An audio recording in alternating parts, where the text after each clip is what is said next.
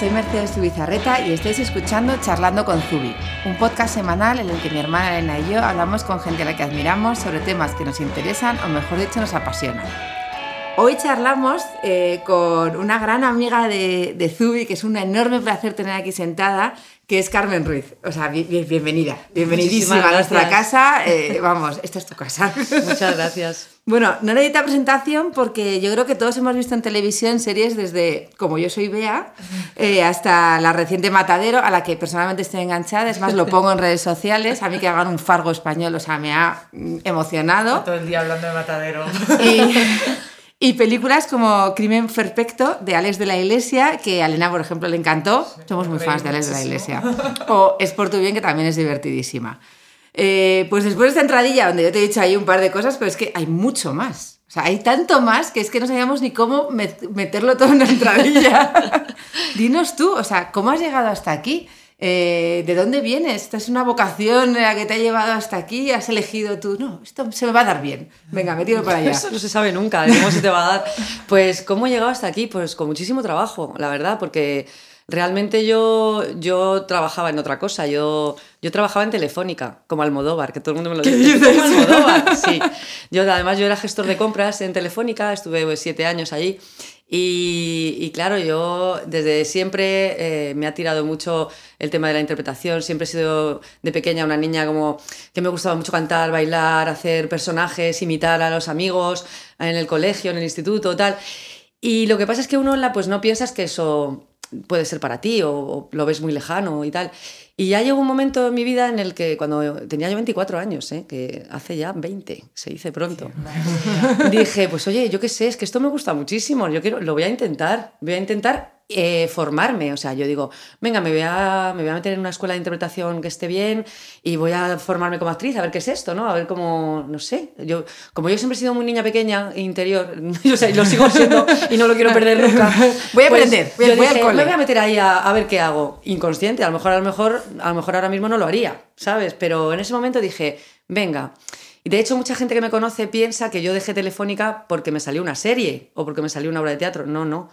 Yo cuando dejé Telefónica fue para terminar mi carrera de actriz, mis estudios, porque ya no me daba la vida, o sea, no podía compaginar el trabajo de Telefónica con los horarios de oficina, con el horario de tarde-noche que yo tenía de clases, más luego prepárate las escenas, estudia, no sé qué. O sea, yo me acostaba tipo dos de la mañana y me levantaba pues seis y media, ¿sabes? Entonces, mm, cuando estaba en tercero de, la escuela de Cristina Rota, yo ya no, o sea, que no podía con mi cuerpo ni con mi mente, o sea, y, ya, y entonces, pues bueno, pues eh, lo, tuve que dejarlo. Tuve que decidir y, dije, bueno, ¿qué hago? ¿Me lanzo al vacío? Pues sí, pues lo voy a intentar. Y al vacío me fui, o sea, para terminar la escuela y bueno, de ahí, cuando salí de, de la escuela, en cuarto, ya hicimos un grupito de amigos, una compañía alternativa, yo vengo de ahí, ¿eh? yo vengo del teatro alternativo. Entonces, vamos, que yo he cargado, descargado, he colgado focos, eh, ¿sabes? O sea, en fin, muchas cosas, todo. Y por eso yo valoro tanto eh, el tener trabajo y valoro tanto lo bien que me va porque me considero una afortunada, pese a que, como dice un amigo mío, la suerte con trabajo no es suerte, es justicia. Entonces, me encanta esa frase. Es muy bonita, me la dijo un amigo mío porque todo el mundo que muchas veces te dice, ¿qué suerte tienes? ¿Qué suerte tienes? Sí, es verdad que hay que tener el factor suerte para que te vea alguien en el teatro o le cuadres a un director de casting para un personaje. Pero es verdad que yo soy una persona, sobre todo, muy trabajadora, mucho. Entonces pues oye, pues me ha dado mi recompensa y hay mucha gente que no tiene esa suerte y es igual de trabajador que yo o más. Pero yo me siento muy afortunada, la verdad. Y como decías, empezaste muchísimo de teatro, ¿no? claro, todo. Es de lo que más has hecho. Sí, de lo que más he hecho. Luego es verdad que en la televisión es como lo que vemos en plan más todos, sino es que grandes personajes que te conocemos, pero teatro también es tu, una de tus pasiones. Sí, sí, además el teatro es que para un actor, bueno, yo es mi opinión, ¿eh?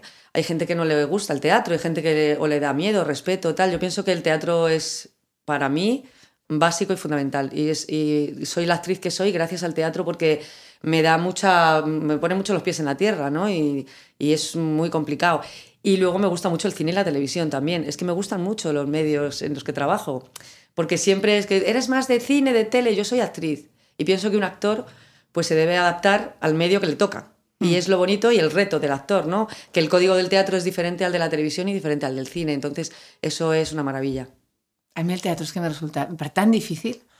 Tan difícil hacer de un, o sea, por un, lado, por un lado es más fácil porque lo haces de un tirón claro porque en cine y todo eso lo, lo, haces saltado ya no sabes no estaba muy enfadada en la escena anterior pero es que la grabé hace una semana luego grabé la que estaba feliz y ahora tengo que volver a estar después de lo que es el raco lo que se llama el raco que a mí se me parece totalmente imposible me viene loca. yo lo pienso y digo estoy impresionante. Ves pero esa es la complejidad por ejemplo del cine y de la televisión que en el teatro tú cuentas una historia del tirón. Sí en el cine o la televisión jamás es así cronológico. Entonces, la dificultad, para mí, a mí me encanta el raccord, que es la continuidad. La dificultad está ahí y el reto del actor está ahí, mantener la naturalidad, la verdad, el raccord emocional, incluso el raccord de movimientos y de cosas que tienes, pues que de una secuencia, lo que dices tú, que la continuidad de una secuencia de hace una semana o 15 días. Entonces, claro, ahí está lo bonito también de, nuestro trabajo, ¿no? El tener que tenerlo todo muy claro y el reto está ahí. Son como diferentes cosas. ¿Y cómo definirías para tú, aunque ya les estás diciendo un poco cómo ser actriz y en esta profesión un poco que los límites con ser famoso, actor y tal están tan difuminados? ¿Cómo llevas tú todo eso? ¿Cómo, cómo lo compaginas? Sí, porque la, televisión además amplifica todo tanto, porque tú dices en teatro soy actor, me conoce un nicho de gente que va al teatro y todo esto, pero luego claro, en tele, de repente, entras en sus casas. Claro, entras en casa de la control. gente, efectivamente. Es que ser, a ver, ser actor, sobre todo si haces televisión eh, y cine, eh, lleva implícito, eh, pues eso, que, que, te ve todo el mundo, que, pues que eres popular, ¿no? Que de repente ya pasas a ser de dominio público y entonces dejas de ser una persona anónima que ibas por la calle feliciana de la vida a que la gente te mira, la gente te para, la gente te pide una foto o la gente o no te dicen nada, pero, pero te observan, ¿no? Pues da miedo lo de eso, de desconocida o no? Yo, ¿sabes qué pasa? Que, que, es algo que muchas veces no, no termino de acostumbrarme, pero porque, porque yo en mi vida, como siempre soy una persona muy discreta y me gusta pues, estar a mi aire, con mi gente o tal, pues a veces yo no me doy cuenta, a veces son mis amigos o, o mi hermano o mi chico que me dicen madre mía, fíjate eso, esos chicos que no te dejan de mirar, me estoy poniendo nervioso yo, digo, bueno, no pasa nada, yo, ya no me doy ni cuenta a veces, porque ya es como de, bueno, yo qué sé, hombre, está mirando a otra, está mirando a Marijose, que es que yo en su cabeza estoy... pues yo qué sé, cuando eres como yo, hay gente que, que, bueno, que, bueno, yo creo que todo el mundo, cuando tiene sus momentos de intimidad, también eh, te, te, sientes un poco cortado, ¿no? Con eso. Sí. Pero es que es así, ¿qué hacemos? Eso es así. la gente te ve, la, la gente... Se hace ilusión, además. además, hay gente, hay gente que es una maravilla, porque hay gente que te dice cosas muy bonitas del trabajo. Y luego a mí me pasa una cosa que pues hay gente que por el nombre no me reconoce. Carmen Ruiz, a veces tú le dices a alguien, uy, he estado con Carmen Ruiz o me he encontrado con Carmen Ruiz. ¿Quién es Carmen Ruiz? Mira, esta chica. Entonces ya cuando le enseñan mi foto, ya la gente ya me asocia. Pero me pasa muchísimo, ¿eh? Me pasa, no tengo un nombre como, como mi amiga Maribel Verdú, o sea, como Manuela Velasco, que son, que, son unos nombres que ya que son como muy reconocibles tal. Entonces sí, cuando a mí por la calle alguien me para y me dice, ay, ¿eres Carmen Ruiz? Yo ya me muero de la ilusión porque digo ah, cuidado, que esta persona sabe quién soy, cómo me llamo y seguramente sigue mi carrera. Y eso es muy bonito. Cuando alguien sigue tu carrera es como cuando yo sigo la carrera de alguien, yo qué sé, pues me hace ilusión, ¿no? claro. claro. y respeto y... Bueno, ahí pasan muchas cosas, ¿no? Con la popularidad, pero yo la verdad es que normalmente todo lo que me pasa suele ser bastante agradable. Tengo mis cosas, o sea que me pasan también un poco frikis, pero es normal es normal, ¿qué hacemos? Hombre, yo, yo creo que como decías, tienes esa suerte de que Mariel Verdú, Manuela Velasco, parece que son como incluso más, entre comillas, famosas. Pero que tú tienes esa popularidad como más de andar por casa para nosotros. O sea, que eres muy cercana a nosotros. No sé por si por los personajes que has hecho, que nunca Probablemente te has desligado a personajes en plan de glamurosos o no sé qué. Siempre has sido personajes de... Podría conocerla podría ser la que hace no sé qué, podría ser no sé cuántos. Pero es que eso no es ninguna tontería, ¿eh? Yo eh, tengo amigos y amigas actores que que de repente hacen el malo y por la calle les dicen, es que eres malísimo, o es que eres malísimo, y cae fatal de repente, y yo, pero que es maravilloso, pero que esta persona es estupenda, que es un personaje, porque la gente muchas veces no se da cuenta que, que, son personajes, ¿no? Y que, de hecho, a mí muchas veces, pues me gustabas más en el culo al aire, porque ahora me gustas menos, o lo otro tal, y te, te dicen esas cosas la gente porque no se da cuenta que, que un actor tiene que hacer muchos personajes, ¿no? Es que lo hacéis fenomenal. Entonces lo creemos hasta la mente. Pero sí, tiene mucho que ver. Yo siempre, eh, aunque he hecho muy diferentes personajes, es verdad que son personajes que son bastante cercanos a, la gente son bastante reconocibles, aunque algunos habéis visto que las pintas que me ponen son bastante fuertes. Sí. Pero es verdad que hay gente así. Y Das que- mucho juego tú con vestuario. Sí, y es verdad que, es verdad que me, me hace mucha ilusión cuando me dicen eso, incluso los compañeros de vestuario y tal. Cuando me dicen es que eres muy versátil para los personajes y, y das juego y tal. Y me hace mucha ilusión porque yo soy muy juguetona. Entonces a mí mm, caracteriza, a mí cambia, me, que es que a mí me da toda la vida. Porque además es que eso es, mm, bueno, el 50% de, del trabajo. Sí, o sea, dicen que muchos actores dicen que con la caracterización se metían en el personaje absolutamente, ya te ayuda Hombre, totalmente. yo creo que a- cuando además les, les tunean mucho. O Sí. sea, habrá cosas que te digan, ponte unos vaqueros en la camiseta, pues, bueno, esto me cuesta más.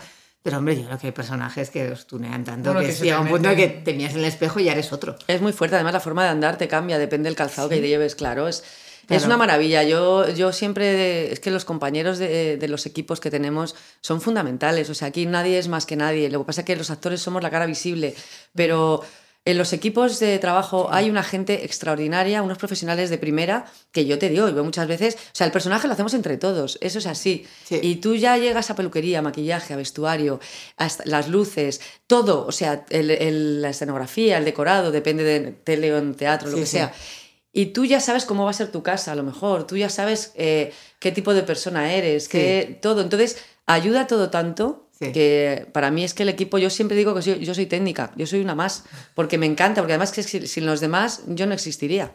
Entonces Cierto. es verdad que, que yo de repente un personaje como el de Es por tu bien que habéis nombrado antes, Sí. ese personaje era una maravilla, porque yo llevaba unos looks imposibles, Sí. imposibles maravillosos, Imposibles. con unos tacones de esos de Sí. plataforma, con unas apreturas, con una cosa choni divina, una cosa que unos pelos, el pelo era una eso no se podía creer la maravilla. Entonces, claro, yo ya me ponía en el, en el traje de esa señora y yo ya era esa señora. Yo ya le, la- claro, le imprimía yo mi trabajo, pero pero claro, es que eso te ayuda muchísimo. Es una maravilla eso. Sí, clarísimamente. Pero Mm. bueno, o sea. Y, por ejemplo, ¿qué hace falta para ser un buen actor? ¿Tú a quién admiras? O sea, tú tienes ahí unos iconos que los miras y les dices, o sea, yo quiero ser como tú. Sí, Y yo me preparo, porque imagino que estarás preparándote todo el tiempo y estudiando, trabajando. Hay Esto es algo un que hay, de fondo. Hay algo, esto es una carrera de fondo, absolutamente. Hay algo mágico, bueno, mágico no, es que no sé cómo decirlo. Hay algo que no hay fórmulas en este trabajo también. Hay gente que tiene un talento especial para algo y eso no se puede explicar. O sea, yo, yo creo que hay, yo hay actores y actrices que miro y, y admiro y digo, ¿eso cómo se hace? ¿Eso cómo se hace? O sea, ¿cómo es posible que casi sin hacer nada Gina Rowlands, por ejemplo, o Meryl Streep, son dos de mis grandes iconos porque son dos bestias. O sea, Son son, dos mujeres que son muy diferentes entre sí porque Gina Rowlands es como un animal. O sea, yo esa mujer que creo que es un animal y que es, lo que hace ella solo lo puede hacer ella. Sí. O sea, es una cosa que es como un caballo desbocado de emoción y de, de desgarro y de todo. Y, en fin, yo he visto trabajos de esa mujer que me han dejado con los pelos de punta. Y luego Meryl Streep, que es que haga lo que haga, Haga lo lo que hace haga. bien. Y dices, ¿eso cómo se hace? Esa señora tiene un don también. Sí. Quiero decir, yo creo que hay personas, yo siempre he creído que hay que formarse mucho, que hay que intentar saber un poco de todo, que hay que interesarse por todo, que hay que ser muy observador para ser actor, muy observador sobre todo, ¿no? En la vida, eh, la realidad supera la ficción siempre. Entonces, eh, cualquier detalle, cualquier cosa de personas que, te- que tú te puedas fijar, que te puedan servir para un personaje. Leer mucho, eh, documentarte mucho, depende de qué tipo de trabajo sea, ¿no? Pero luego también creo que hay, hay gente que, que se salta pantallas. Y hay gente muy joven, por ejemplo, que se salta pantallas sin ellos querer. Es decir, que tienen un talento, un don especial y que llegan muy lejos y no han tenido a lo mejor lo que yo eh, creo que hay que tener o creía. Porque yo ahora veo gente con talentosísima, que lo que sí que creo es que que hay que canalizar ese talento y creo que sí que hay que tener unos ser riguroso con eso, ¿no? Porque la pasión y el amor por este trabajo es fundamental, pero el rigor también. Entonces, siempre pienso que, bueno, aunque no tengas una formación como tal, sí que tú tienes que tener una inquietud en, en saber, en, en aprender, en observar, ¿no? Y yo creo que eso es ser actor. Es, eres un cotilla, un boyer y además eres creo, un mentiroso eh, trabajando, eh, cuidado. Tienes que engañar a la gente para que se crea lo que estás contando. Eso es así. O sea, yo, si me subo a un escenario, si no me creo yo que soy una persona em, mm, pues una tiburona de los negocios, como ahora en la obra de teatro de siete años que estoy haciendo, una tía que parece que no tiene escrúpulos, despiadada, qué tal, pero luego tiene un corazón también y tiene unos sentimientos y le pasan cosas. Si yo eso no me lo creo yo y no me meto en la piel del personaje y no les engaño a todos, haciéndoles Sí. creer que esa que está ahí arriba no soy yo, sino es esta, esta- Verónica, el en este caso, Sí. pues no se lo cree nadie. O sea, yo creo que eso es muy importante también. Por eso hay trabajos que, que son muy difíciles y que cuestan un montón. La, la investigación de personajes te lleva a perseguirlos por la calle. O sea, tú de repente te ha pasado alguna vez de decir, estás probando un personaje y de repente la ves pasar y dices, "Ah, es ella. Y dices, Hay veces que sí. a ver cómo anda, a ver dónde entra, a ver qué hace. Pues no siempre, porque yo la verdad es que cuando me han preguntado en entrevistas y tal, ¿cómo te preparan los personajes? Pues es que yo nunca me preparo igual, porque depende del imagino, trabajo. claro. Yo de verdad que nunca me preparo igual, ni tengo un método, ni tengo... Yo, yo he estudiado en una escuela, pero salí de esa escuela y me he formado con otros maestros y luego me, uno- me he creado mi propio método mío, que a veces es de una manera y a veces es de otra, según según sea el trabajo y el personaje. Entonces, es verdad que a veces dices, voy a ver si veo gente así y no la ves. Basta que no lo busques. Ya. O sea, es increíble. O sea, yo lo que, que decía Mafalda, decía, me voy a sentar aquí, ¿no? Como, ay, ¿Cómo ¿Cómo era es? esta frase de Mafalda que era buenísima? Me siento en la acera y pasan un montón de cosas. O a veces sucedan- y es verdad, hay veces que yo digo, me voy a sentar en la acera y seguro que pasan 200 millones de personajes que me van a ayudar. Y no pasa. Y cuando estás tomando un café, pe- perdona, os voy a dejar aquí 10 minutos que tengo que perseguir a esa. No, en- es que lo ha clavado. O en un tren, a mí me pasó en un tren, volviendo de bolo, que además ya me habían ofrecido matadero y ya iba a empezar a, a trabajar con María José, con el Sí, sí, personaje, sí. Que de repente en los asientos de al lado había cuatro personas que trabajaban en una empresa piramidal. No. Hablando de jefas de zona, hablando... Os lo prometo. Y yo, No, en ese y momento... apartamentos en dije, Torrevieja, en plan. un momentito, yo estaba allí como con los compañeros tal y dije. Y yo puse la oreja absolutamente a todo lo que estaban hablando, a cómo hablaban, a cómo se expresaban, a la seriedad que le ponían en, en todo, yo con todo mi respeto, además, y ellas no se dieron cuenta, claro.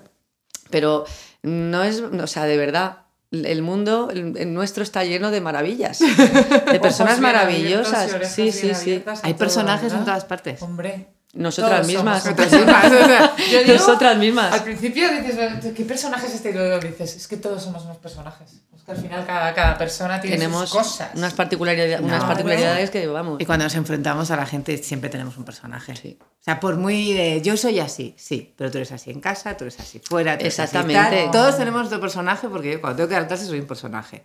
Soy tal, o sea, tienes ya tus cositas cogidas y Sí, Elena también, tenemos trabajo, nuestras cosas casa, Con tu exactamente. marido, con tu tal. Efectivamente, Nosotros tenemos así. un doble personaje, Mel y yo, de, de socias, de hermanas, de, Sí. de todo, ¿sabes? 30 años, 35 años de personaje. Fíjate. Y ya no te digo en otro idioma, ¿eh? Porque ya cuando me ya- tengo que hablar en otro idioma, lo que le hablo siempre con la profesora de, de inglés, profesora de inglés. con Selena. Dice, tú tienes otro personaje en inglés, tú no te das cuenta, pero tú eres otra. Tú te liberas de todo tu personaje español y te conviertes en otra persona en inglés completamente Eso es distinta. alucinante, Eso es una maravilla. Por el idioma. Eso es una maravilla. faltaba. Claro, por eso te digo que yo en mi caso, por ejemplo, y me consta que hay muchas actrices y actores que les pasa, cuando estás haciendo un personaje, cuando estás, sobre todo en teatro, ¿eh? estás interpretando un personaje, como estás en la piel de ese personaje, pues estás ahí dándolo todo y eres capaz de hacer cosas que, que tú como tú, Sí, ti sí, misma sí. no harías nunca. Sin embargo, ya termina la función y llegan los aplausos y es lo que hablábamos antes. Yo me muero de la vergüenza. Entonces ahí ese personaje ya no está. Soy yo con mis compañeros mm, agradeciendo al público tal y a mí eso me da mucha vergüenza, por ejemplo. Porque, claro, yo digo, yo el feedback ya lo he tenido. Si he hecho una comedia, el público ya se ha reído cuando se tenía que reír o tal, pero, pero o cuando haces una cosa más dramática o más tal, tú notas la energía del público. Entonces el aplauso a mí me, me da mucha vergüenza porque soy yo. Ahí no hay, no hay máscara, no hay personaje. Entonces, es Eso así. ya es otro, otro rollo. Ah. Y hablando de personajes, eh, de los que has interpretado, ¿cuál es el personaje que más te ha marcado? Se te ha quedado más dentro. Es que hay unos cuantos, ¿eh? Porque mm, yo me acuerdo del personaje de Julia de la serie Mujeres, que eso ha sido lo primero que yo he hecho en televisión en mi vida. O sea, yo no había hecho nunca ni siquiera un episódico ni nada. Nada. Entonces solamente había hecho teatro. Y eso para mí fue, pues eso, pues que, pues, pues eso, decir, ay madre, esto cómo se hace. Y encima el personaje era complejo, era precioso, bueno, es precioso. Y ese personaje me marcó mucho, primero porque fue la primera cosa que hice y después porque era extraordinario los matices que tenía y con unos directores, Félix Sabroso y Dunia Ayaso, que Dunia falleció y era una maravilla esa mujer. Y, lo tengo en el corazón, ese personaje, porque me, me enseñó mucho y viví muchas cosas estupendas. Y es verdad que es que he hecho muchísimos trabajos que, que de verdad me han dejado, porque no hay ni uno solo, yo siempre pienso que no hay ningún trabajo pequeño, ni ningún personaje pequeño. Es que no lo hay. Y que tenemos una suerte los actores y cualquier cosa que nos venga hay que dignificarla, porque esta profesión hay que dignificarla. Y, y eso no hay cosas pequeñas. Y por ejemplo, yo cuando leí Bajo Terapia por primera vez, yo hice la prueba de dos personajes. Hice la prueba de dos. Y yo dije, por favor, no me van a coger, esa cosa que tiene uno de, no me van a coger, pero si me cogen, que me cojan para el personaje de Marta, por favor, que me cojan para el personaje de Marta. El personaje de Marta, tú lees la función y casi no habla, no habla casi. Y si estás buscando texto o cosa como de para tener más protagonismo o más tal, eso no lo vas a encontrar. Hay que saber, el teatro es muy complicado leerlo a veces bien, ¿no? Pero yo cuando leí ese personaje dije, pero si este personaje es el núcleo de esta obra. O sea, si este personaje es dificilísimo porque dices, madre mía, no habla casi. Pero cuando habla y cuando escucha y lo que pasa, y yo dije, ay, ojalá, y cuando, cuando a mí me dieron la noticia de que iba a hacer ese personaje, bueno, primero me hice caca. O sea, porque ay madre, ay madre. Me ha tocado, cuidado con lo que ah, deseas. exactamente, que se cumple igual. Y luego para mí fue una barbaridad, un, regalo. Eso fue, pues eso, para mí fue un reto porque es que, estar en, que era un trabajo de escucha activa todo el rato, era un trabajo mm, que no podías despistarte ni un momento y que cuando hablaba ese personaje era pues porque tenía que decir alguna cosa que era una bomba que iba a caer ahí de relojería, ¿no?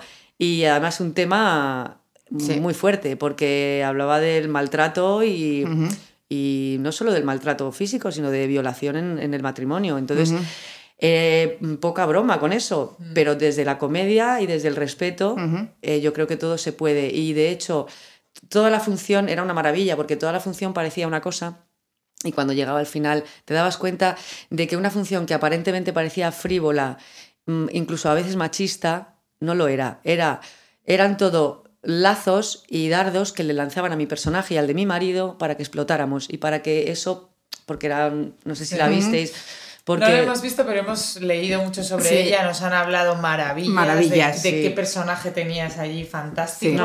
y yo he visto estas, estas semanas algunas cosas en YouTube y tal. el resumen. De tal, y impresionante, pero...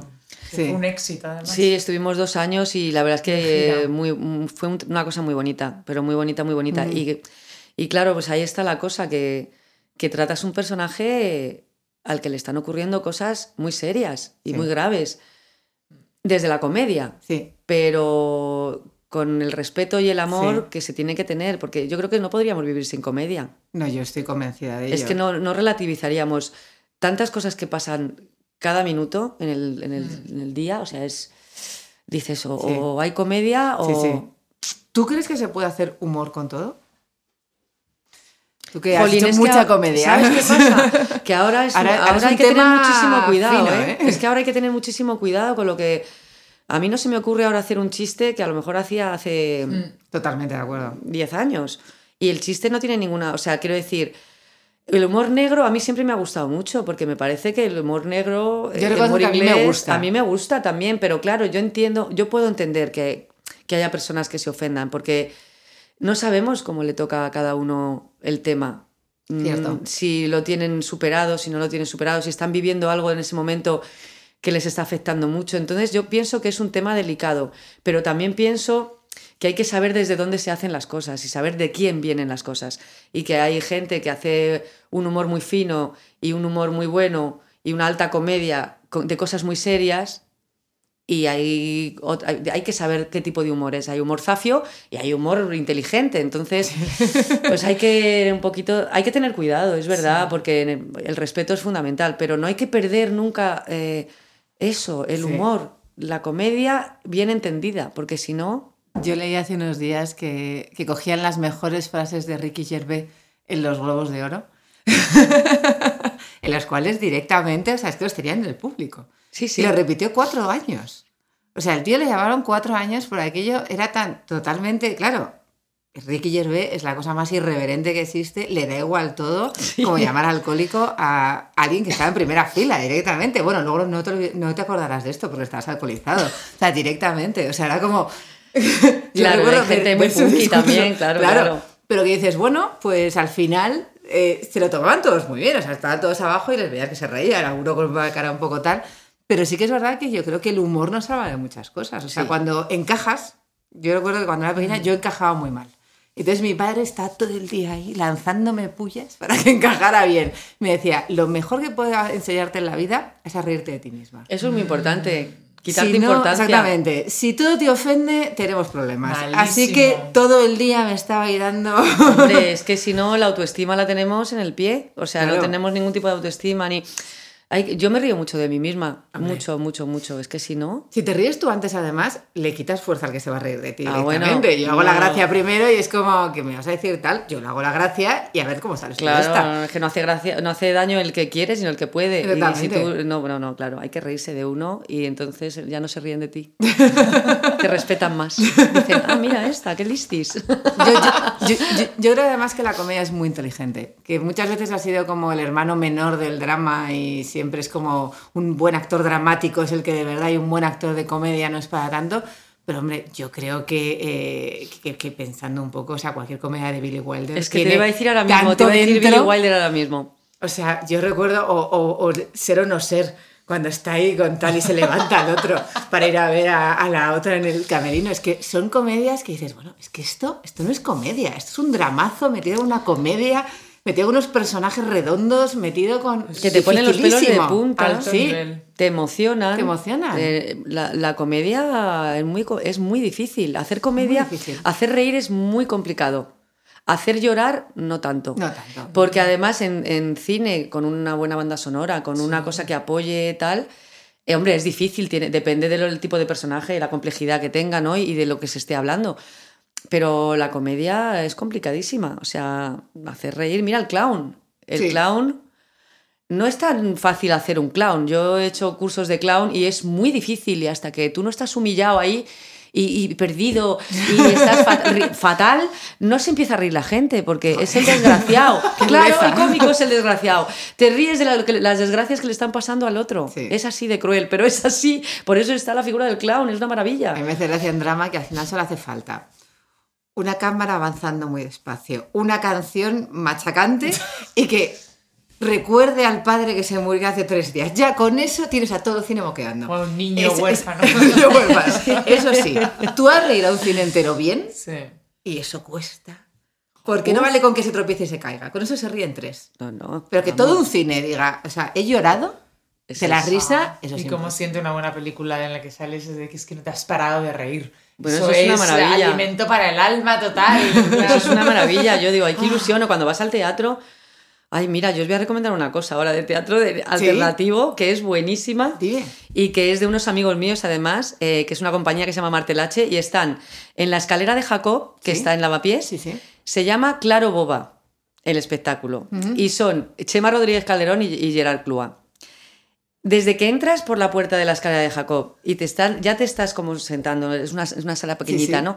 Ya te estás ubicando y ya te estás sentando, ya, es- ya te estás riendo. O sea, yo digo, pero, por, pero ¿se puede ser más maravilla esto? Pues lo que nos pude, o sea, estábamos meados de la risa todo el rato, que dura además una hora y poco, una hora y diez, me parece, una hora y cuarto y sales de la sala de teatro diciendo, pero qué maravilla lo que me he reído, pero que a mí, o sea, yo soy de reírme y tal, pero me cuesta soltar carcajada. Y aquí solté muchas carcajadas de decir, por favor, qué dos, qué maravilla, qué sentido del humor, qué inteligencia y qué gamberros y qué pasada. Y yo de verdad se lo estoy recomendando a mucha gente porque además lo están petando. Se está llenando la sala porque es que ha, ha funcionado el boca a boca muchísimo. Bueno. En el off tenemos cosas maravillosas, Claro que sí. pero maravillosas y que nos perdemos a veces, ¿no? Porque a mí no me da tiempo a ver todo, pero siempre intento y esto es que lo recomiendo que vayáis a verlo porque os vais a mear de Pues risa. voy o a sea, intentar ir este fin de apuntado. semana que tengo muchas ganas. Pues nada, esta Es el reivindicación sábado, de, sí, sí, sí. de- de, como dice creo que es Pilar Bardem, de volver a ser cómicos, que al final es lo que sois todos un poco. El, el cómico español, además, estaba tan bien Sí, visto. es una palabra que antes era, ahora está más denostada esa palabra, pero esa Sí. palabra antes, el cómico es el, era el actor. Sí. Ahora no, ahora es que tú eres cómica porque haces comedia. Mm, Bueno, soy actriz y soy cómica. Si, si la palabra cómica quiere decir lo que quería decir antiguamente, soy cómica. No soy solo cómica, yo soy actriz, pero es verdad que antes lo que dices tú, los cómicos Es españoles. una palabra muy bonita, además. Muy seria, muy Sí, bonita. Muy Sí, bonita. Que reivindicarla y, y traerla a primer plano. Totalmente. Y con los años que llevas y los que te quedan, ¿crees que hay trabajo para todas las edades, las mujeres, que también se hablan de vez en cuando mucho, de eso? De vez en cuando. ¿O hay más trabajo de verdad para la gente, para Hombre, las más pues, jóvenes que para las No más lo hay, debería de haberlo. Haberlo no lo hay para todas, pero debería porque en, en el- en la vida, si el teatro, el cine y la televisión es un reflejo de la vida, en la vida estamos todos. Y Yo veo, yo veo un montón de series, de películas y de cosas que digo, claro, mira, uno más alto, uno más bajo, uno más gordo, uno más flaco, una más mayor, una más joven, la cara llena de arrugas, la cara eh, tal, incluso la cara con retoquitos, no importa, cada uno tiene su espacio, o sea, quiero decir, pero es que es verdad que ahora cada vez más se están haciendo personajes femeninos interesantes. Es verdad que yo no voy a decir que no, ¿eh? porque es verdad, además yo tengo la suerte de que ahora mismo estoy en una serie que las protas somos mujeres, las jefas de equipo son mujeres y es un proyecto muy bonito. Y también he tenido la suerte de tener personajes eh, interesantes y chulos, pero es verdad que hay muchos personajes que dices, qué pena, que le falta alma, contenido, sin embargo su partener hombre tiene una complejidad del personaje impresionante. Cada vez más se está tomando conciencia de esto, espero que cada vez se tome más y, y que cada vez haya más mujeres guionistas, que yo conozco un montón que son buenísimas, y que cada vez haya más directoras, y que cada vez haya más realizadoras, y en fin. Es que nos hace falta mucho también el... el- la- Entendernos. Claro, y además es que el punto de vista de la mujer dentro de cualquier tipo de trabajo, porque se nota mucho, eh, mucho cuando hay cuatro guionistas chicos y una chica. Y a lo mejor el capítulo que han escrito un chico y una chica se nota que ahí hay una cosa equili- equilibrada y lo de los chicos no es que lo hagan mal, para nada, pero sí que es verdad Diferente. es que son chicos y nosotras somos chicas, y- pero, pero no por hacer aquí una cosa rara, sino es que es así y tenemos que plasmarlo todo, tiene que estar todo, no solo una visión. Entonces, Es que somos muy diferentes. sí, Sí. Para bien, Se nota, además. claro que sí. es perfecto. Para bien, nos claro. complementamos. Hace, hace- hace poco vi una película en la cual la madre y la hija se llevaban cinco años en la realidad. O sea, fue una cosa como en plan, esto es imposible. O sea, claro, dos actrices jóvenes, pero una hacía de su madre. Y era como, ¿cómo Y va no a ser su y madre? no estaba caracterizada ni nada. No, no mucho, pero era, no sé, este un poco más de mayor, la otra iba más de pizpireta, pero era una película americana, que en esto las americanas las meten más traya con todo esto. Yo creo que la imagen Pobrecillas, ella es ¿eh? mucho más que yo creo que las europeas, porque Sí, sí. las francesas Mucho más, trabajan vamos. hasta edades muy mayores, no hay ningún problema. Es más, yo creo que se premia un poco ya ese carácter. Hombre. Pero es lo que tú decías, que a veces el personaje femenino necesita una mujer que ya ha vivido mucho. Y que al final cuando no se lo das ese... te- o sea, tú puedes estudiarte un personaje, pero mucho de lo que estudias viene de dentro. Es el peso de la vida también, lo que uno ha vivido, el recorrido que uno tiene, la mirada mm, de Teresa Lozano, que es una maravillosa actriz que tenemos en este país, que es una señora que he tenido yo la suerte de trabajar con ella, y de que es mi amiga, y que era mi abuela de mujeres, la mirada que tiene esa mujer para cualquier personaje eh, eh, tiene una profundidad y tiene una verdad y tiene un recorrido vital que no tengo yo con 45 años que voy a hacer. Es que mm, no, o sea, esta mujer, ¿cuántos años tiene Teresa? Pues no lo sé, 60 y muchos, 70. Eh, en fin, tú la miras a los ojos y dices, qué maravilla. Es, que, es que es una, Es otra una- cosa. es otra cosa, un peso, un... Pues no lo sé, no lo tengo yo, ya lo tendré. Ya lo tendrás. Pero claro, eso los ingleses para eso lo hacen muy bien, porque los ingleses son se, se saben todo el repertorio desde que tienen 15 años, ya empiezan Sí. con Romeo y Julieta y según van creciendo se van aprendiendo todas las funciones de Shakespeare, ¿no? Entonces, claro, hay, hay trabajo así como, venga, ahora cuál te toca. Pues claro, entonces, no sé, yo pienso que, que, claro, yo Julieta no puedo hacerlo, que no tengo 15 años, Cierto. claro. Que, esto no es ópera. Como Claro. Llegas a la ópera y de repente te encuentras que la que, la, que, la que está haciendo es de la pobre. Orfeo y Eurídice, que se, que se escapan con 15 años y estás viendo y dices... Por favor, Eurídice, Eurídice, que creo tiene- que nos ha ido un poco No. de las esto. Es cierto, a mí me pasa en la ópera a veces que es como... Las señoras. Una señora... Mira, has hecho una de mis óperas favoritas de Gluck, me encanta. A mí me encanta. Yo soy muy fan de esa. Fue la primera Sí, sí. que vi además y, y, por ejemplo, en ópera es como al revés, eso de dices que, pero bueno, es que todos son mayores. Claro, son todos, y además todos, eh, la manera de interpretar es dif- no interpretan tanto, son Sí. más, cantan más, claro, no me pongas a mí a cantar eh, así, y encima, fíjate, soprano o mezzo, no, no, no, no, eso es como, me parece ciencia El- ficción, El, el- la cantante calva. por ejemplo. no, mira, Meryl. Streep, que hablábamos antes de ella, pues esa mujer ha estudiado, ha estudiado ópera, o sea, entonces, claro, pues esa mujer hace todo, Hace todo. Qué pasada. es una cosa muy Y tremenda. además vive en Nueva York, solo aparece por Hollywood cuando le apetece. Me parece que lo hace guay. Y sus hijas son actrices, pero todas han empezado como desde abajo. O sea, Es como muy bien montado todo. Sea, como muy, muy, admiración muy coherente. Sí. Nos. Hay, hay muchas grandes mujeres, ¿eh? O sea, Sí. hay grandes actrices que, que dices, madre, es que pues eso, lo que digo yo, eso cómo se hace. Es como cuando alguien eh, te pregunta como actriz, ¿no? Oye, ¿cómo haces para llorar? ¿O cómo haces para enfadarte? ¿O qué piensas cuando tal? Es que no hay. Cada uno tiene su manera y cada uno necesita una cosa, ¿no? Para, para llegar a un estado de ánimo y poderlo mostrar. Y yo muchas veces lo digo, por mucho que llore yo, si el del público no llora, a mí qué más me da. Llorar yo y estar aquí, ah, suf- sufriente. ¿Sabes? O lo que sea, o por mucho que me lo esté pasando yo fenomenal en el escenario, Sí. si el público no se está riendo, y eso lo, ve- lo ves en actores y actrices que dices, madre mía, qué barbaridad. ¿Cómo, cómo vives ese momento de terminar una serie, la siguiente o no, o lo que sea? ¿Cómo lo vivís? Porque nosotros, claro, tenemos, no sé, tenemos trabajos como más lineales. Claro. Pero en vuestro caso, que lo hablamos también Trabajos normales, como decimos, tengo yo mis, con mis amigas las normales, es que esto es muy, muy gracioso. Con mis amigas de toda la vida, que, la- que no son actrices, las normales les digo yo de cachondeo, porque ellas siempre me dicen de broma también, claro, hija, con el trabajo ese tan inestable que tienes, siempre estamos con la coña, pero es que es una realidad. O sea, es que hay una intermitencia laboral tremenda y yo soy una afortunada que realmente he tenido algún parón largo en mi vida, ¿eh? Yo estuve ca- casi dos años sin curro, pero Ostras. que parece que como te ven en todas partes, como hay cosas que están grabadas y repiten y no sé qué, pues la gente se cree que Estás. estás todo el rato trabajando, pero no es así.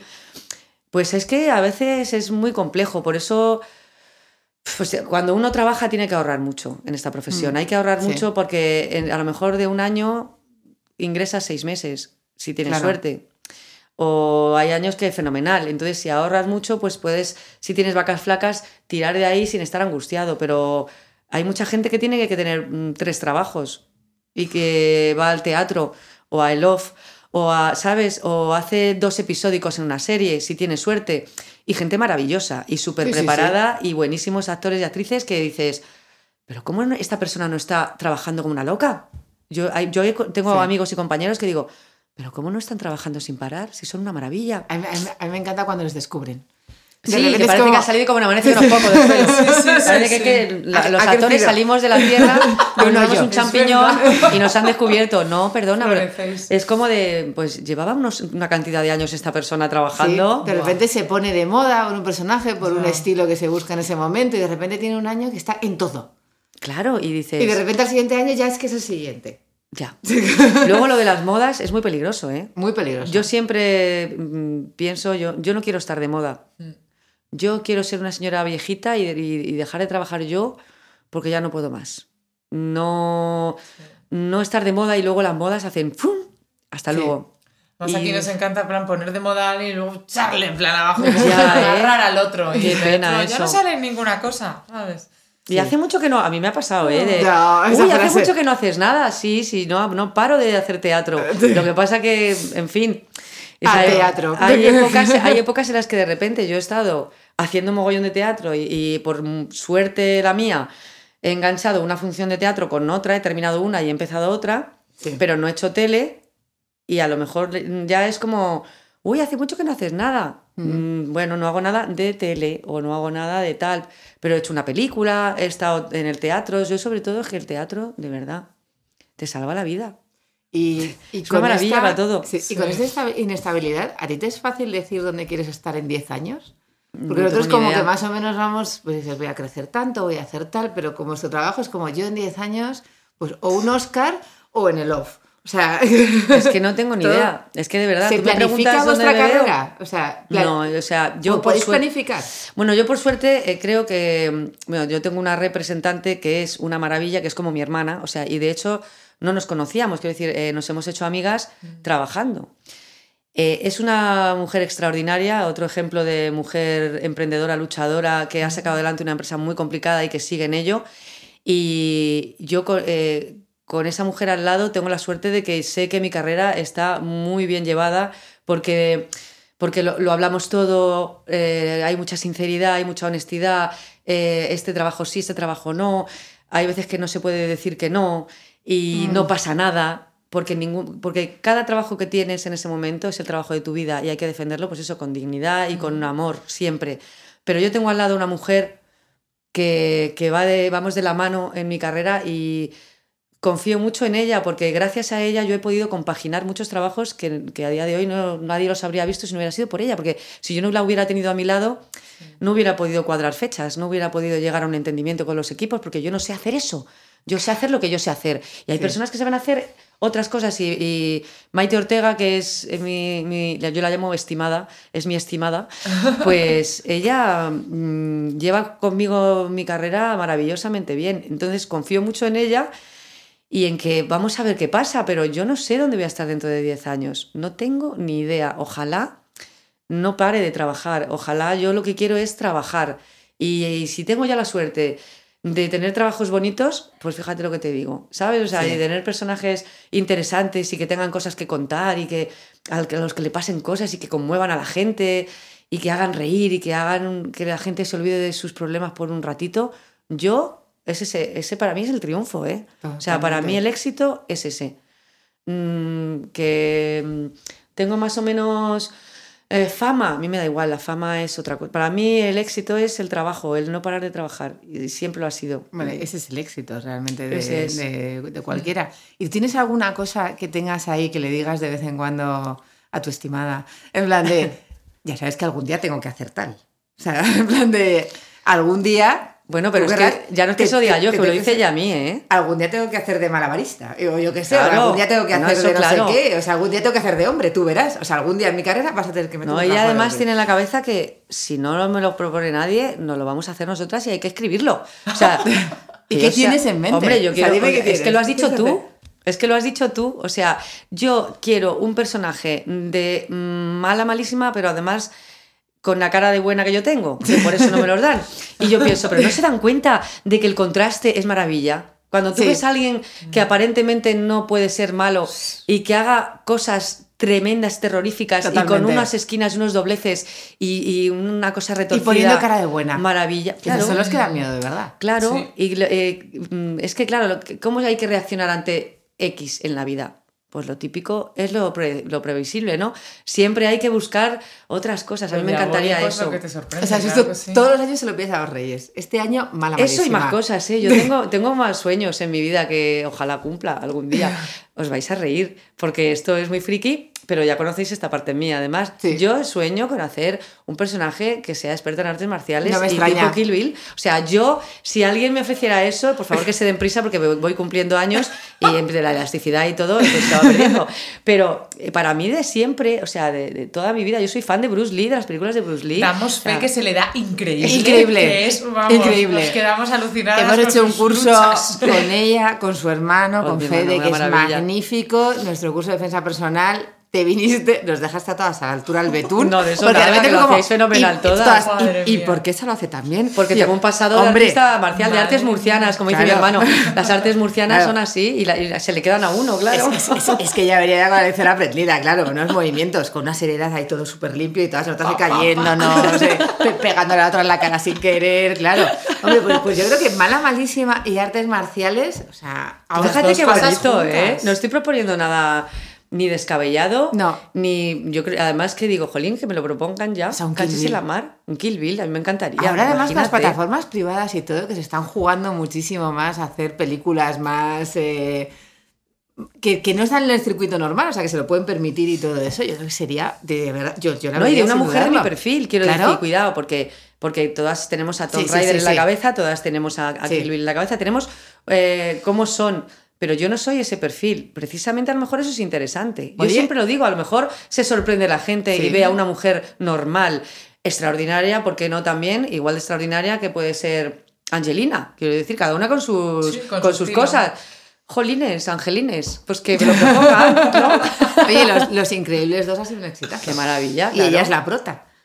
Claro. Es verdad. Ahí con sus caderas, ahí que eh, friega los platos y se lleva a salvar el mundo. O sea, yo creo que hay un hueco para unas eh, superheroínas que, que lo siento. Yo soy fan de Wonder Woman, pero Wonder Woman es un pibón.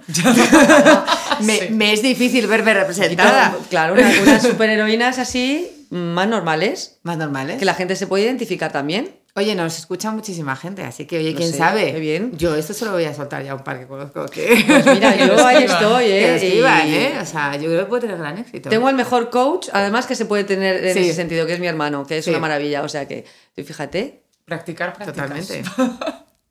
y luego además tú eres una persona que te significas mucho.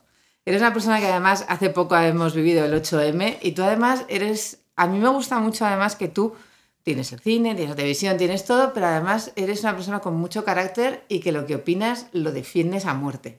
Pero soy discreta con eso también, porque no me gusta mucho significarme de más, porque luego se tergiversan mucho las cosas que uno dice.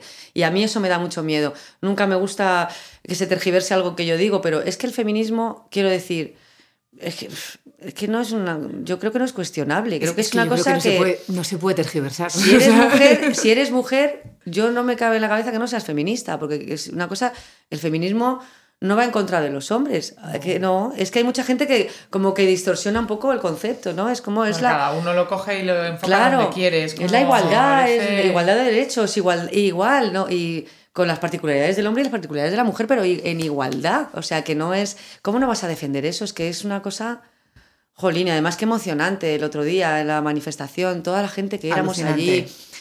Y, y yo además tengo un problema, yo no eh, tengo un problema real con, con las multitudes, yo eh, se llama enoclofobia y, no, y, y lo paso mal, pero yo aún así voy a las manifestaciones O sea, y a las cosas, me pongo en un ladito, yo intento tener siempre un sitio donde diga, ah, bueno, no pasa nada, venga, no pasa nada.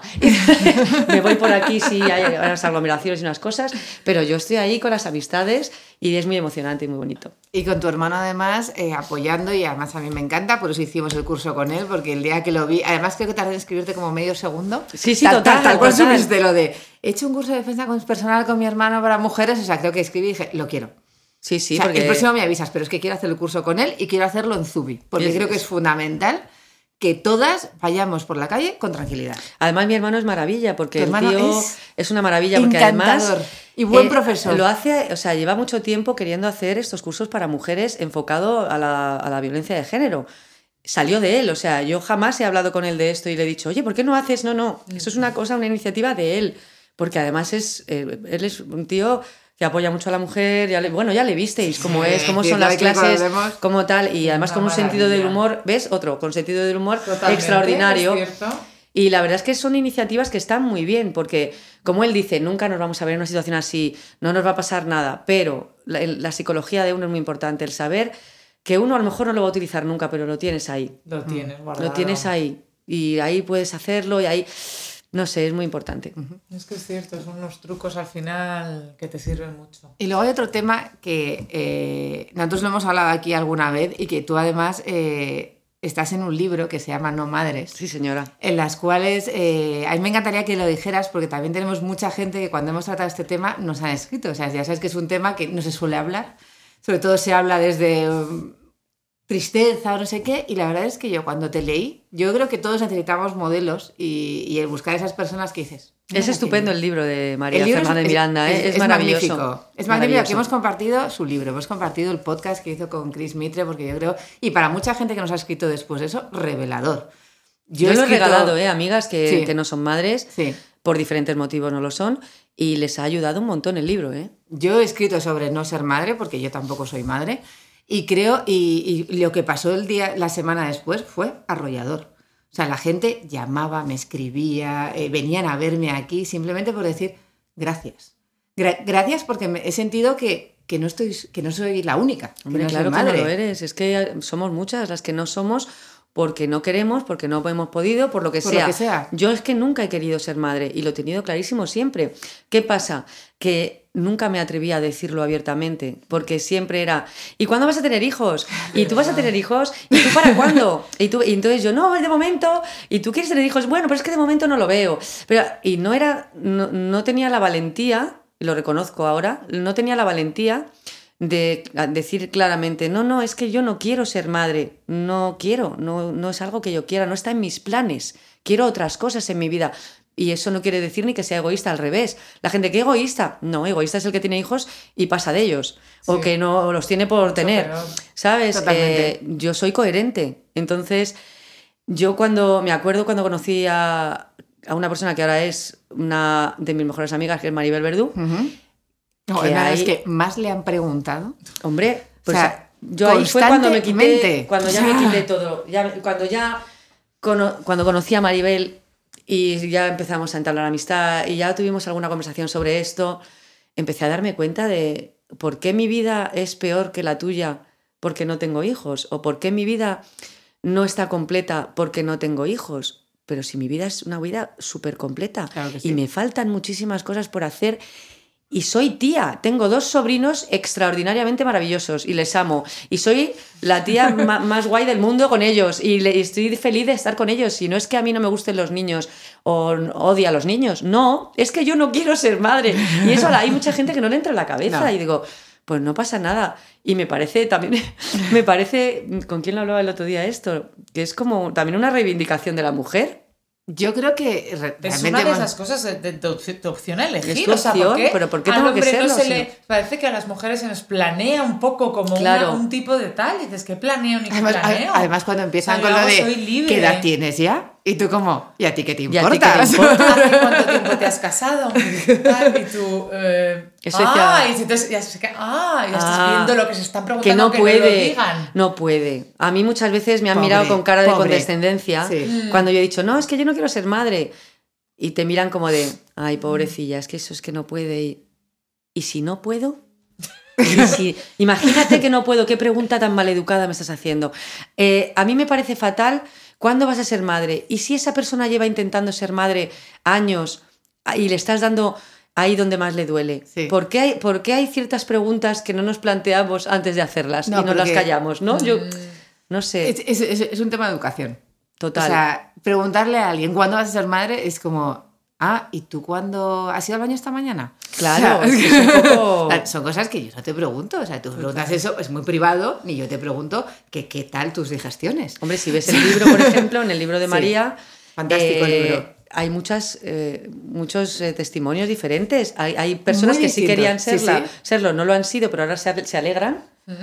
Que no podían, no lo han sido y ahora están felices de no serlo. Y personas que no queríamos y no lo hemos sido y estamos felices de no serlo. Y, no, y yo no tengo ninguna duda, de verdad. En mi corazón no cabe ninguna duda, porque hay mucha gente que me dice, pero es que vas a estar sola. No, a lo mejor tengo, si hubiera tenido tres hijos, a lo mejor también estoy sola, no se sabe. Es que Quiero nada decir, te garantiza nada. ¿qué tiene que ver eso con la soledad de uno? Y eso sí o que es con la egoísta, compañía? ¿no? En plan, Exactamente. tengo hijos para no estar sola. O sea, qué miedos ocultas Sí. hay detrás que no, que no puedes estar, ¿sabes? Que no quieres estar O para sola. vivir por medio de ellos. En plan de Claro. como yo no voy a tener una vida ya, esto ya, yo ya he jugado mis cartas, ahora voy a machacar a mis hijos para que tengan que hacer tal, tengan que hacer cual, que también hay mucha... eh, yo creo que tener hijos es una cosa maravillosa, igual que no tenerlos. Exactamente. Y, y que cada uno tiene que hacer su camino y que todos nos respetemos. Yo creo que aquí hay un Eso es problema lo más importante. de, respeto, que siempre es lo que pasa, con el humor y con todo. O sea, con el humor, con tus opciones vitales, Total. hay que respetar. Esto te sirve a ti. Estupendo, disfrútalo. Esto Pero no a me mí sirve no. a mí, vamos a Pero disfrutar fíjate, por ejemplo, que hablando de mi hermano, mi hermano tiene dos, dos niños muy pequeñitos además. Sí. Mi hermano jamás, jamás, jamás, ni mis padres han dicho nada de, uff, es que nosotros con los niños, tú como no tienes ni... Tú como no tienes niños, tu vida es más fácil, o, o no, es que tú- yo estoy más liado que tú porque tengo niños. Jamás. O sea, sin embargo, eh, otra gente de fuera sí lo dice.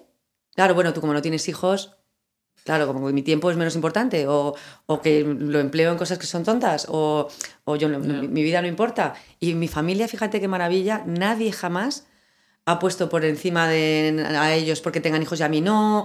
¿Sabes? Al revés, al revés. Hay una cosa de respeto y de igualdad. Y en mi casa saben de siempre que yo no quiero ser madre y ya y lo tienen clarísimo y no nunca ha pasado nada. No, hija, pues ya está. ¿Tú no quieres? Pues no quieres. Pues ya está. Es tu opción. Ah. Y eso es una maravilla, el respeto absoluto. Es que es lo primero en todo. Pues bueno, nada. pues nada, madre mía, hemos hablado de un montón de cosas. Terminamos con el cuestionario rápido, que no me deja ver hacerlo a mí. Son preguntas muy fáciles. Aquí empezamos con la primera. ¿Cuál es tu hora favorita del día y por qué? Mi hora favorita del día. Ay, Sí la hay. Ojo, Pues no me encanta el día entero. Eres de mañanas, de noches, de madrugadas. Yo soy más de noche, pero porque me gusta ver pelis y series por la noche. Es una buena hora. Sí, me gusta, pero me gusta, pero es que no, no soy más de noche, es que ahí soy contradictoria. Que me gusta mucho el día, porque me gusta mucho aprovechar el día con los amigos, por ejemplo, un fin de semana si no tengo bolo, y para tomar cañitas o dar un paseo y tal, se hace bueno, no sé, es que me, me gusta todo. Es que no sé, en esto todo. soy disfrutona. Disfrutona. sí. Me La hora del día, disfrutona. Todas las que estoy despierta. Está guay. ¿Alguna palabrota favorita que puedas decir aquí? O no Uy, dices palabrotas. Yo digo una, pero que es muy graciosa porque me, me encanta de siempre, de siempre, gilipichis. es que me encanta gilipichis. Es tú qué palabrota, que no es palabrota. Bueno, pero yo cuando tengo que tal, en vez de, en vez de decir a alguien, tú eres, tal", digo, si es que estás gilipichis, de verdad. es que- y gilipichis me hace mucha gracia. Es como me recuerda a mi abuela. ¡Ay, gilipichis! Y dices, "Ay, es verdad, ¡Qué maravilla! Palabrota familiar. Palabrota familiar. Recomiéndanos algún podcast que te guste. Si escuchas. Hoy, mira, pues ahora te- os voy a recomendar uno que me, que me parece muy interesante y me hace mucha gracia porque además tengo, son- tengo amistades trabajando ahí. Es de radio, eh, es un programa que se llama Sex o No Sex y te hablan eh, de sexo y planes eh, enfocados a lo erótico y a tal, pero tanto de teatro como de ir a cenar a un sitio. gracia. que te- sí, sí, está genial. Eh, te hablan de todo, hay una sexóloga, pero está súper bien. O sea, hay uno, un, un chico que está enfocado a la tecnología y hay aplicaciones para juegos con tu pareja. O sea, está súper bien. Joder, como muy Sí, son unos amigos además que lo, que lo han hecho, lo están haciendo hace tiempo y es chulísimo además el programa. Nos Pues lo nada, apuntamos. 50 Apuntado. minutos así, sex o no sex se llama. Divertido. Eso para mis carreras va a estar guay. Tengo un tema, un tema diferente de repente. Te va a Pues mantener pues ello como, uh, Vas a decir, "Uy, pero esto qué barbaridad". Además es muy divertido porque lo tratan con una naturalidad y una cosa que Qué está guay. fenomenal. Está muy bien, no ofende a nadie. No ofende a nadie. Con respeto. Sí. ¿Qué paisaje te gustaría tener en un Zubi? Ay, qué bonita pregunta. Jolín. Y qué difícil. Déjamela para el final, que me la voy a Venga, pensar. venga, venga. Es que es difícil, ¿eh? Es difícil. tenemos en la cabeza ahí. Te dejamos para el final. Venga. ¿A quién te gustaría escuchar en Charlando con Zubi? ¿Alguna Este recomendación para que invitemos aquí a sentarse con nosotras? Ay. Hombre, mujer, da igual, Da lo mismo. Da igual. Aquí charlamos con todos. con animales es más difícil porque se alejan del micrófono como yo. Pues, eh, pues a Elvira Lindo molaría un montón. Guau, me encantaría. Elvira es estupenda. Elvira, Elvira Lindo, es por ejemplo, fantástico. es fantástica y es una mujer muy interesante y muy maja y muy cercana también. Es Sí. una tía. Sí, además muy tenemos guay. amigos en común, así que a Bueno. Elvira los atraemos. Decirle, Claro. decirle que yo le he dicho que, que estaría fenomenal. yo la quiero mucho, Elvira. y, sí. y, y me traigo sus libros y Sí, sí, sí, sí, ahí que venían Aprovechas. Eh, y, la- y las columnas del periódico. Y le va a encantar además que, que te guste lo que ella escribe. Hombre. porque, hombre, Claro que sí. Una frase que te inspire. Has dicho una al principio que nos ha encantado, lo de la suerte que la Ah, esa, justicia. esa frase es súper bonita. La suerte con trabajo no es suerte, es justicia. Me encanta. Esa es muy bonita. Esa me gusta mucho. Pues esa nos la quedamos. ¿Qué te No es mía qué esa. ¿eh? Da No lo es- mismo. no No, no, es mía, no es mía. que te inspire. No es mira. Cuando llega un casting me lo ¿Te digo antes de imaginas? entrar, ¿no? No, pues trabajo, trabajo, trabajo. Tranquila, tú tranquila. No, sí, sí, el trabajo lo que te llevas a la puerta del casting, luego lo de después ya es suerte. Yo creo. Luego después ya... Hay, hay que llegar hasta ahí. Luego, quién sabe, puede tener un mal día el director de casting. No, y que la quiere más alta o más nadie. baja, o la quiere Sí. más joven o más mayor, es que no sabemos. Claro. Qué difícil, de verdad. Sí. La verdad que sí. El paisaje. Ay, el ¿Te paisaje. lanzas o no? ¿Algún sitio donde vayas en verano que te encante? Es que, pues, eh, no sé deciros, porque ah, yo tengo tantas ganas de visitar tantos sitios, me queda tanto por visitar. No tengo un lugar favorito porque el- el viajar es lo que más me gusta en el mundo. O sea, yo siempre ya. digo que esos van a ser mis hijos. Mis hijos, sí. mis hijos van a ser Los lo- viajes. los viajes que yo pueda hacer porque es lo que más me, me- me llena, ¿no? Bueno, no, aparte de mi trabajo, pero...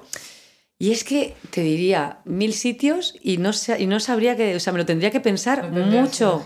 Me lo tendría que pensar mucho, pero bueno, voy a decir una ciudad de España que me gusta mucho, mucho, mucho, mucho y que voy siempre que puedo, que es Córdoba. Ah, qué bonita. Es Córdoba. Preciosa. Porque tengo ahí a mi tía, que además la amo, y es una ciudad que tengo muchos buenos recuerdos desde pequeña. Entonces, si tengo que decir, como tengo que decir una, pero mm, a mí no lo sé, porque de- desde Nueva York hasta las cataratas de Iguazú. Eh, es que te diría tantos sitios, no sé. No, no, no, bueno, Pero- ya con Córdoba vamos, o sea, preciosa. Córdoba es una maravilla. Y además aquí cerca todo el mundo puede ir a visitarla. Córdoba no, es una maravilla. No, no hay que ahorrar tanto, te coges un ave y estás ahí, Y estás ahí, dos horas claro. y media. es perfecto. Perfecto, pues nada, eh, hem- hemos terminado. Qué bien. Ha, ha- ha sido muy traumático, no todo No, el no, mundo. no, bien, bien, ha estado bien, ha estado bien. ¿no?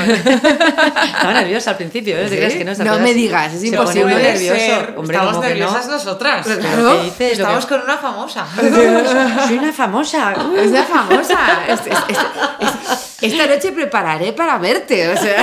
Ay, qué maravilla, qué nervios. Yo, yo ¿eh? soy de, de esas frikis que cuando la veo le mando una foto. Mate, Sí, me encanta, pero, pero aquí somos fans mutuas, esto es recíproco. Qué Aquí hay un fanatismo mm, así recíproco, ¿entiendes? No, pero yo creo que además esta serie, lo que estás, todo lo que estás haciendo ahora es que estás subiendo de nivel. Yo, yo ya te lo Ah, he muchas dicho. gracias. Lo estás haciendo súper bien y bueno, el personaje este es que a mí me ha hecho muchísima gracia. Además, Es, es muy bonito el personaje Sí. porque está ahí, que parece que no, sí. Pero ahí está. Con su pijama de los cerdos. Ay, te- por te favor, lo, eso, qué te lo regalaron, te lo ¿Qué regalaron al final. O sea, Todo el mundo me lo pregunta. no, tengo palabras para definirlo. Llévatelo, ¿no? El vestuario era una maravilla en esta serie también. Es que además, como es en una semana, tú la vas viendo semana por semana con el pijama de los cerdos. Entonces es como, claro, es que es un matadero. Entonces Claro. le va con pijama de cerdos para de- dormir. y pantalón con bellotas, Sí, perdona. o sea, sí, es- sí. los detallitos no, no parangón. Pero bien pillado, ¿eh? Tiene todo. Es una joya de pijama Pero- rosa. Y lo mejor es hacer una secuencia como súper tal, súper seria y no Sí. sé qué, con el pijama ese. eso. Claro, imagínate qué maravilla. A tu, a tu marido que estás harta, que no sé qué, y era un pijama Y el jamón, cuando me da el jamón, Te ese jamón roto. pues está hecho una mierda, es que estaba de oferta. Mí, esa- a mí esa me pusieron amigos y todo mm, mensajes de, por favor, pero ¿cómo es eso con el pijama ese? Y toda seria y el otro todo serio, estaba de oferta. Bueno, os recomendamos todos los trabajos que hace Carmen, o sea, sin ninguna duda, porque es bestial. Y, y luego las recomendaciones que ella que nos ha dado, por supuesto, y también os animamos a, si sois chicas, a hacer el curso de defensa personal, porque Sí. a nosotros, yo de verdad disfruté muchísimo, hice muchísimo ejercicio, ahora cuando volvamos de un viaje que tenemos yo me voy a volver a apuntar, porque de verdad, o sea, el ejercicio es brutal, es como bailar además, Sí. una cosa preciosa. es o sea, una cosa, es estupendo. Y además lo pasamos muy bien. Eh, aunque no tengas ni idea, No, no, da eh, da igual, igual. porque Fede siempre hace un recordatorio al principio. Sí. Estamos avanzando mucho y es muy guay, porque cada vez estamos viendo cosas más chulas.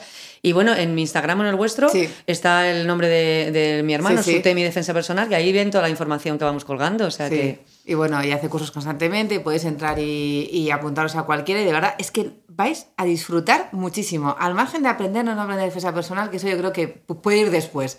Solo con un par de clases ya es que coges Sí. movimientos que dices, oye, co- como, si bailaras, eres mucho más ágil. Sobre todo lo que, la, evasi- la evasión, La como dice mi evasión, hermano, ¿no? justo. La evasión ya no es mm, que vayas a pegar a alguien, No, no, no, no, es no. evadir el golpe Sí. o absorber el golpe así, quitártelo Sí, de sí. encima. ¿Sabes cómo quitarte de encima a alguien? Esas cosas, ¿eso cómo, cómo se hace? Eso venirse, bueno venirse. saberlo, Venirse, venirse, todos a clase con nosotras. pues nada, muchísimas gracias A por venir. vosotras, Jolín. Eh, ya sabes que aquí está es tu casa, puedes venir cuando quieras, eh, invitadísima. Y a todos los demás, gracias por escuchar este nuevo capítulo de Charlando con Zubi. Si os ha gustado, os animamos a compartirlo en redes sociales. Podéis encontrar todas nuestras charlas en nuestro canal de iTunes, Charlando con Zubi, y en nuestro blog. Nos despedimos hasta la semana que viene con un fuerte abrazo. Gracias.